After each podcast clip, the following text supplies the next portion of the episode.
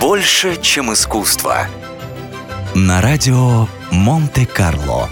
Жорж Симинон. О плодовитости одного из самых знаменитых авторов детективов Жоржа Симинона ходят легенды. Прежде чем выпустить первую книгу под своим настоящим именем, он использовал многочисленные псевдонимы. Оттого определить точное количество романов, созданных Симиноном, не берутся даже специалисты. По мнению биографов писателя Клода Манги и Пьера Делиньи, творчество Семенона насчитывает в общей сложности 431 наименование.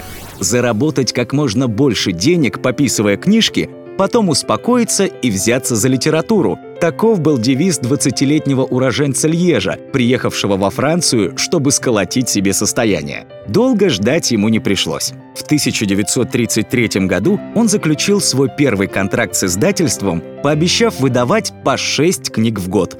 И надо сказать, предприимчивому писателю это легко удавалось.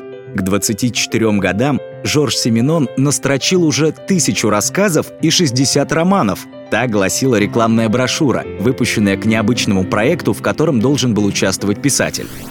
В 1927 году одному журналисту пришла в голову идея, чтобы Семенон написал роман за три дня на глазах у публики, сидя в стеклянной клетке. Мероприятие обещало быть интересным. Но пресса внезапно обвинила писателя в том, что он превратился в ярмарочное животное.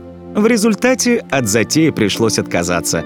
Хотя многие впоследствии утверждали, что видели своими глазами, как Семенон писал роман в клетке. Впрочем, романы Жоржа Семенона были и остаются настолько популярны, что не нуждаются в дополнительных рекламных акциях. Больше, чем искусство. На радио Монте-Карло.